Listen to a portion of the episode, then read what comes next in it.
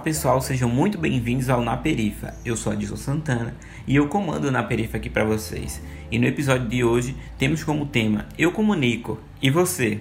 No Na Laje do episódio de hoje, a gente escuta a música de MC Rafields, lá do extremo leste de São Paulo. Para a nossa entrevista, a gente recebe Mone Barros, lá natural do sertão de Pernambuco, é jornalista de informação pela UFPB e editora do blog de Escrevivências Negras, o Quilombo Cibernético, antiproibicionista e coordenadora do multirão que articula autocuidado e autoconhecimento em rede para pessoas negras e de periferia.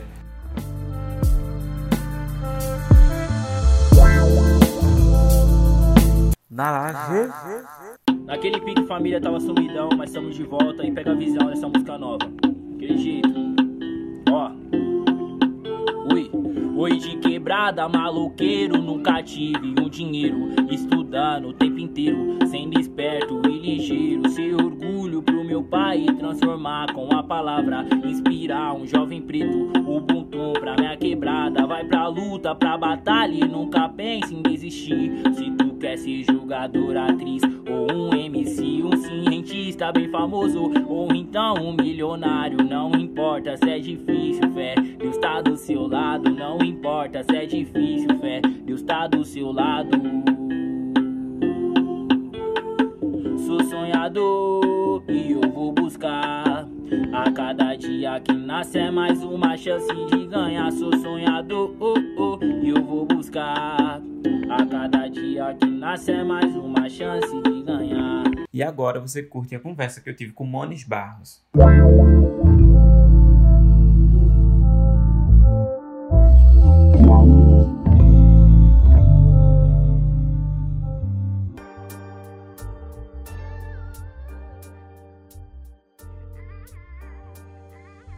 Para iniciar o nosso papo, Mônica, eu gostaria de saber qual a importância que você dá nessa questão de se comunicar. O quão importante é se comunicar? Tarde. Então, eu vou falar, né, pensando no quilombo, né, pensando nas necessidades de se comunicar na hora da criação do, portal. Eu vinha lendo alguns autores, alguns pensadores negros, Bell Hooks e Abdias Nascimento e posteriormente Clóvis Moura, e eles falavam bastante sobre a necessidade da nossa população é, recuperar a humanidade, né? Que o processo de escravização e, e todo esse pós-histórico fez com que a gente ficasse com nossa subjetividade, nosso psicológico, ainda baseado na narrativa que os colonizadores, que a sociedade, que a branquitude brasileira deixou, né?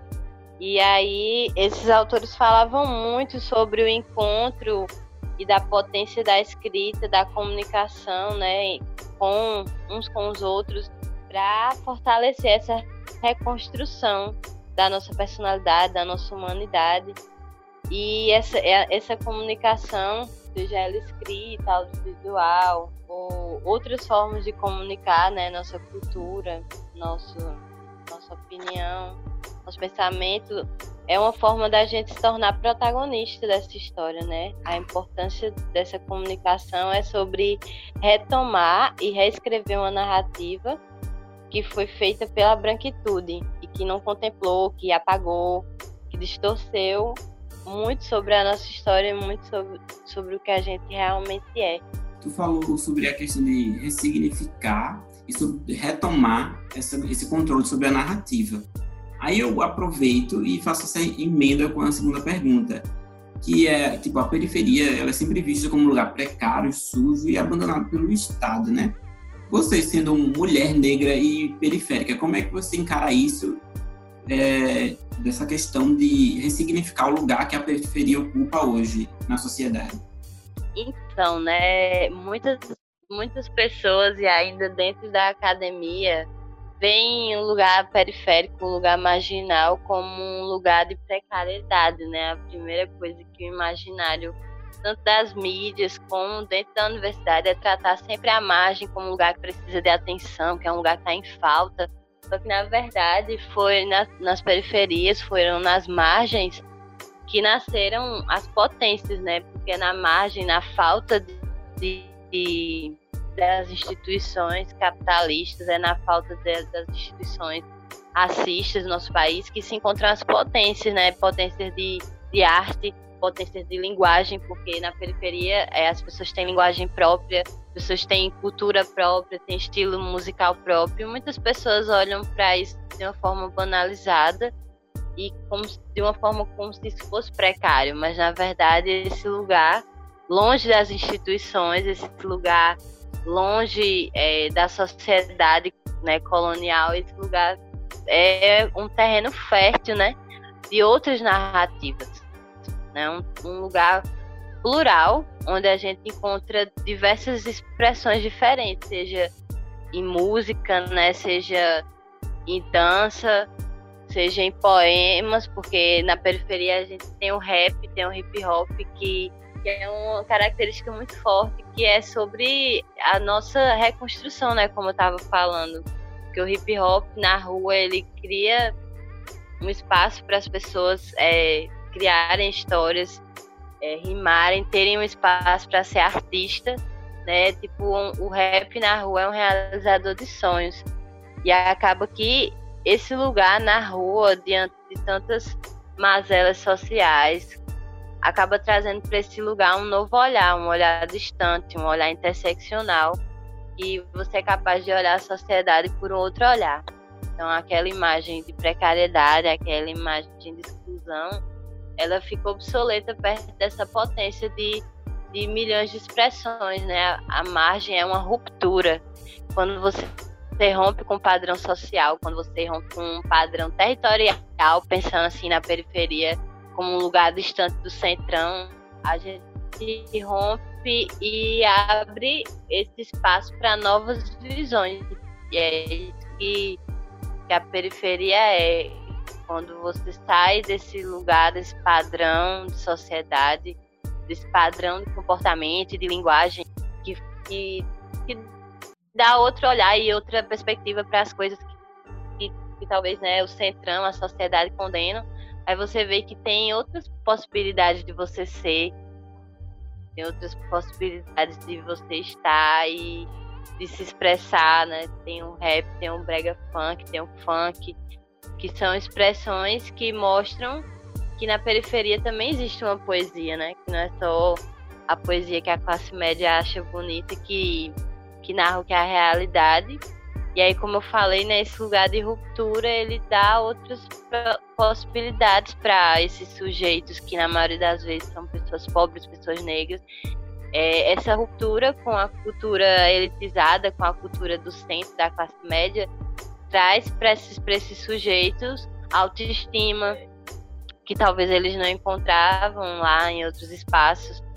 Eles podem se ver né, nessas narrativas, eles são protagonistas, eles podem se enxergar. É verdade. Agora eu gostaria, é, conectando também na, na pergunta seguinte e também fazendo uma reflexão, porque tu falou muito sobre o hip hop é, e, e, vários modos de arte que existem na periferia, e a gente sabe que tem muita gente talentosa nesses lugares. E como é que tu avalia isso? Porque elas não têm, vamos dizer assim, o mesmo reconhecimento que deveriam ter e como outras pessoas têm por serem de outros lugares, de bairros mais elitizados. Como é que tu avalia isso sobre essa questão de, do, do pessoal é, desmerecer um certo tipo de arte ou um certo tipo de talento das pessoas simplesmente por elas não serem de bairros de classe média ou de bairros ricos? Eu acho que a gente já vem mudando bastante isso, né? Hoje temos muitos artistas periféricos que consegui, conseguiram ascender com, a, com, a com o próprio apoio da periferia, né? Que a periferia está tendo essa potência de colocar os seus protagonismos e levar para a indústria. Mas também tem um fator que, que tem muito a ver sobre a, a branquitude né, no nosso país. O impacto que eles têm sobre a indústria muitas vezes alguns artistas que não correspondem às expectativas de lucro dessa branquitude ou das expectativas que essas pessoas veem sobre o que é ser periférico, o que é ser negro, o que é ser pobre, o que é ser indígena. Se esses artistas não correspondem a esse ideal pensado pela branquitude, muitas vezes cai no esquecimento, não tem tanto apoio financeiro da indústria, né? E aí entra a questão do, do capitalismo. Muitas vezes essa branquitude é, abre pautas sobre diversidade, mas essa diversidade só é abraçada até onde essa pessoa, esse pessoal, né, que promove a música, festivais e, e tudo mais, até onde eles julgam ser pela ótica deles, né? Até onde eles vão lucrar com isso. Então, muitas vezes, é, a periferia ainda sofre com isso, de ter um passar por um filtro das empresas e não só pelo seu talento por si, entendeu? Assim como quando eu falo por, por talento em si, é porque muitos artistas brancos, muitos artistas ricos, não precisam provar a arte deles, não precisam passar por filtros, né? Só um contato aqui, um contato ali. E essa, essa coisa de contato é muito sobre um pacto que a, que a branquitude no nosso país tem, deles se manterem nos espaços. Então, eles, eles se veem entre si, eles se colocam nesses espaços. E aí, quando se trata da periferia, quando se trata de outros artistas negros, vem essa coisa do olhar colonial, né? Só entra essa diversidade se, se passar no meu, no meu filtro do que é bem representado. No... Esses dias eu estava ouvindo um podcast que é o Afropausa e eles estavam refletindo sobre a periferia ser centro. Você, enquanto pessoa que está dentro desse, desse rolê, qual é a leitura que você faz sobre essa frase? Cara, pegou, mas vamos lá. Eu acho que a gente é centro no sentido de que a periferia ela dá uma independência para os indivíduos, sabe? Eu acredito que a ideia de centro que a colonização e a branquitude fazem para as pessoas, para os indivíduos, é muito sobre um padrão. E a gente não vive dentro desse. É, quando vive correndo atrás desse padrão, a gente não está dentro de si, a gente não é dono da nossa própria cabeça, da nossa própria narrativa. Então, quando eu, eu penso a periferia como um centro, né? Quando eu penso a gente enquanto potência de centro, é porque quando você vem para um lugar de, de, múltiplas narrativas, de múltiplas expressões, você promove para essas pessoas a independência delas serem elas mesmas, né? Você quebra padrões sociais, padrões é, raciais, econômicos e dá a possibilidade dessas pessoas serem quem elas são. Dá uma independência e isso é isso é que é centro, tá ligado? O centro é você permitir uhum. que as pessoas tenham suas individualidades, tenham suas personalidades, suas subjetividades. Na periferia existem diversas expressões, existem diversas narrativas, diversas imagens, diversas estéticas, existem diversas expressões de gênero, de relacionamento. E isso quebra com a lógica colonial do padrão e isso se torna é, potência, essa potência de novas narrativas, novas expressões é o, é o que é ser ciente. É estar tá, é, em movimento com o tempo. Porque é isso uma coisa que o Ocidente e as narrativas coloniais não falam muito sobre o que é ser, né? O ser é estar tá em movimento. Não é você estar tá em padrão, é você estar ali se movendo, mudando. É, a gente fala, é, falou muito sobre a branquitude. E, a, e essa pergunta, agora que a gente já está no meio da entrevista, é, eu gostaria de saber como é que você se sente tendo que lutar, tendo que remar sobre esse padrão, sobre essa normativa, entre aspas, que a branquitude empregou sobre a população negra. Como é que você se sente enquanto a isso? Olha, por muito tempo eu me senti silenciada, né? Porque, como eu falei, muitas vezes a gente se narra, se vê muito pelo olhar desse, dessa branquitude. E a branquitude não é só um, não, não é só um status de cor de pele, é um status comportamental, né? E a branquitude no Brasil é muito marcada pelo cristianismo, muito marcada por aquele jeitão tradicional, né, da família e, e essas amarras, essas caixinhas criam muito uma expectativa, né, do, do que é bem, bem sucedido, do que é bonito, do que é certo, né? Porque essa, esse padrão comportamental da branquitude ele atinge diversos aspectos morais, de, de estética, é muita coisa, sabe? É muita coisa que se impõe para atender essa expectativa comportamental do que é ser melhor, do que é ser bem mais comportado, bem sucedido. Então, em um determinado momento, eu senti me silenciada, me senti é, errada, me senti num, num, comportamento, sabe, não esperado, e eu me sentia nesse não lugar, fora de uma caixa, e eu não entendia se se tá fora, de ser tão diferente, se isso, como era que eu ia ser alguém, se eu tava tão longe desse padrão esperava, sabe? Uhum. E quando eu falo muito longe do que esperava é porque tipo o racismo no nosso país cria muitas muitas imagens negativas para as pessoas negras e para a cultura negra. Então, se, se você já vê uma pessoa que ela é de, de religião matriz afro, a maioria vai sempre ter aquele olhar ali para aquela pessoa. Então, se essa pessoa ela é usuária de maconha, se essa pessoa é bissexual ou homossexual, sabe? Tem, tem muitos olhares assim para as pessoas negras que elas podem ou não podem ser. Então, quando você quebra muito com essa lógica é, cristã, hétero, muitas vezes as pessoas vão te olhar de um jeito que você vai questionar o seu lugar, o seu valor, a sua potência. Mas nesse, nesses processos eu pude descobrir que que tudo isso, né, essa timidez, esse silenciamento, esse medo de ser, era muito um mecanismo psíquico da, do racismo, né? Que faz com que a gente não queira se permitir, tenha medo, né, do olhar do outro.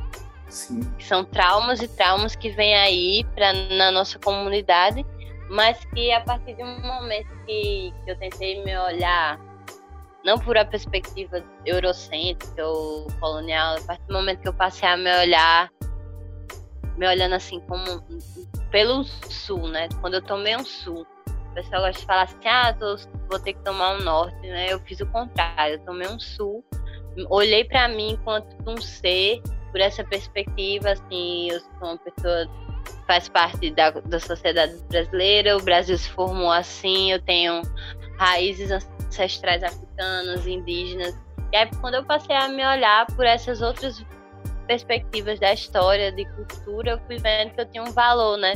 Que minha existência ela tinha um valor, que a minha forma de ver o mundo ela tinha um valor, e não só um valor é, pensando é, em negócios financeiramente, mas um valor de, de resistência, né? Porque no nosso país passou por vários processos de apagamento. Então, se eu estou aqui hoje consciente com minha cultura, com minha religião, com minhas concepções, e eu não me deixei levar por esse apagamento da branquitude, isso é um valor, é um valor histórico.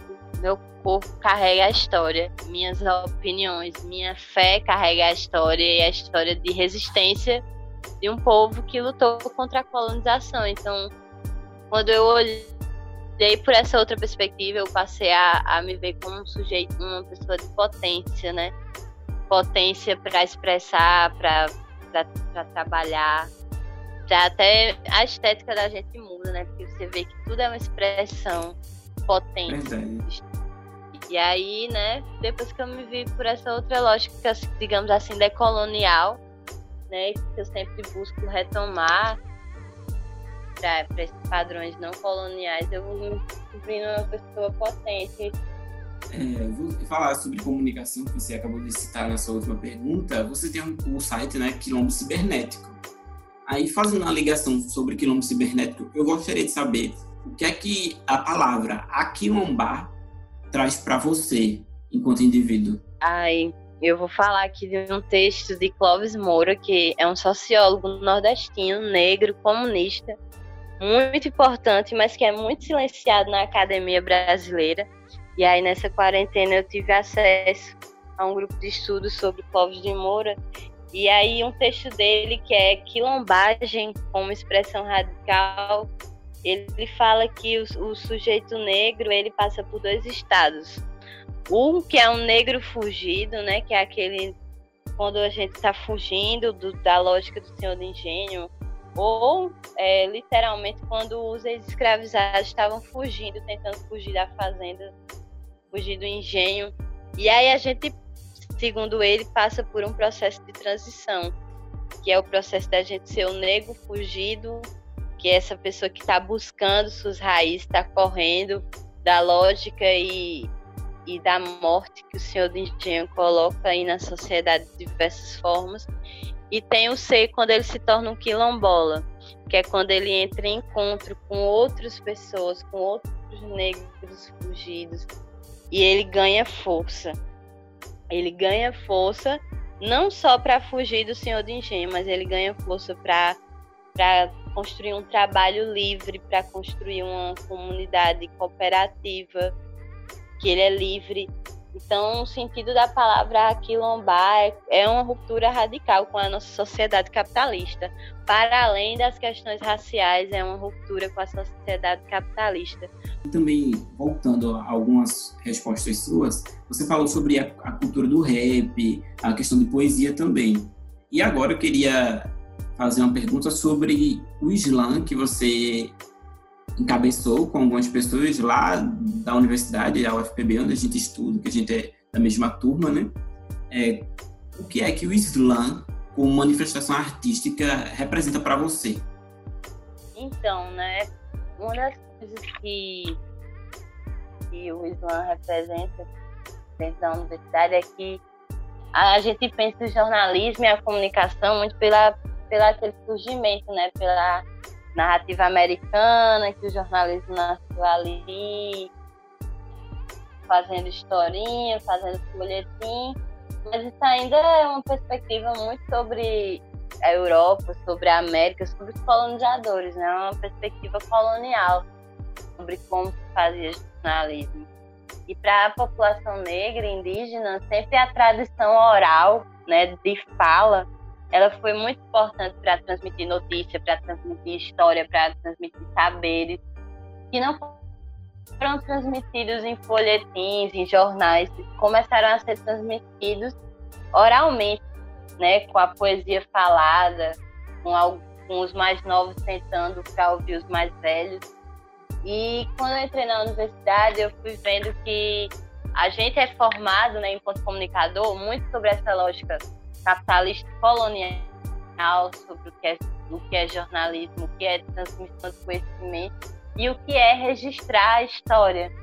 E eu vejo que o movimento hip hop na rua, nas batalhas, ele faz esse papel que o jornalismo também faz de outra forma, com a narrativa oral, né? Que é informar, que é comunicar, que é dar opinião, que é trazer os fatos, que é criticar os fatos, né? Porque a cultura das batalhas as rimas muitas vezes trazem problematização para o racismo, para o assassinato nas periferias, para a violência, né? Muito, muito que o, o, que a gente vê nas batalhas de hip hop é isso, um reflexo, um reflexo histórico, né? Uma narrativa oral sobre o que é daquela realidade, que aquela população vive. E é esse o papel do jornalismo, narrar a história, informar que está sendo vivido em uma determinada realidade. Mas o hip, o hip hop na rua faz isso de outra maneira, né? Ele traz outros critérios de importância, ele traz outro formato que não é escrito, é falado. O, o, critério de importância é o que a galera lá vive, né? O que as pessoas vivem, sempre vivem, o que eles enfrentam. E a violência é um critério de de noticiabilidade de outra maneira, não, não como os jornais noticiam, né, mas como a população se afeta com isso. Então é outra, outra narrativa jornalística que, que as batalhas que as rimas do hip hop constroem, né, segundo outros critérios de formato. E eu vi que na universidade é muito pouco explorado isso, sabe? A gente não vê como o jornalismo rola dentro das periferias, quais narrativas jornalísticas são produzidas pela periferia. Então, quando eu pensei em, em construir, fazer o Islã, né, organizar, foi justamente isso, de trazer para aquele centro de comunicação e de arte outra, outra forma de, de se comunicar e de se expressar artisticamente. Né? Que é isso que o hip hop faz, a poesia falada faz. Transmitir informação, narrar a história e expressar o que está sendo vivido no cotidiano de outra maneira, né? E eu achei que seria importante que num centro de comunicação os estudantes pudessem dialogar ou sentir essa outra essa outra maneira de narrar jornalisticamente, né? A narrativa jornalística que, que foi protagonizada e que é protagonizada dentro das periferias por jovens negros, pobres indígenas, que é isso que o hip hop faz no nosso país, né? Então, o Slam era essa proposta de trazer outro formato de comunicação tão importante quanto o jornal, quanto uma revista, quanto um, um telejornal, e que é protagonizado e financiado não pela, pelas indústrias, pelos canais de comunicação, mas na rua, pela própria comunidade, sobre eles mesmos, que é comunicação também, né? Então, o Slam era esse espaço de, de ruptura e de diálogo com outra cultura de, de, comunicação, com a nossa cultura de comunicação que já existia há muitos e muito tempo pelos nossos ancestrais, pelos griots, que eram os contadores de história na África, que era a contação de história oral, como, como nas religiões de matriz afro, existe o ensino das práticas oralmente, como o hip hop faz também oralmente nas periferias, mostrar que a cultura oral também é uma forma de jornalismo para a população negra, né? Outra forma de, existir comunicação, e era essa a proposta do Islã. E acho que rolou bem, né? Que a gente conseguiu fazer com que muitos estudantes se expressassem. A gente trouxe a galera do hip hop, muita galera da periferia que nunca ocupou a universidade, colou lá no dia para batalhar, para recitar poesia, outros para se apresentar, né? Que teve os artistas, e isso foi muito importante, né?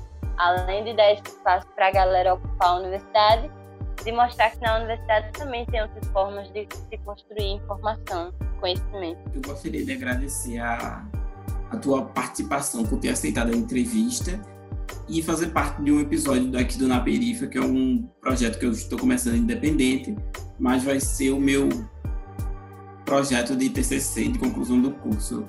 Obrigado, Mônica, e espero que a gente consiga se ajudar em outros rolês por aí. Massa, só agradeço pelo convite e máximo respeito aí pelo projeto que consigo levar através do podcast, outras falas e outros protagonismo dentro dessa comunicação. Show, beijo e tchau. E esse foi mais um episódio do Na Perifa. E lembrando, o podcast é quinzenal, todas as quartas-feiras. E aquela mesma coisa, segue a gente nas redes sociais, no Facebook, é só digitar na Perifa que você encontra a nossa página, no, tu, no Twitter, na Perifa 1 e no Instagram, na Perifa. E aquele mesmo recadinho de sempre. Segue o baile.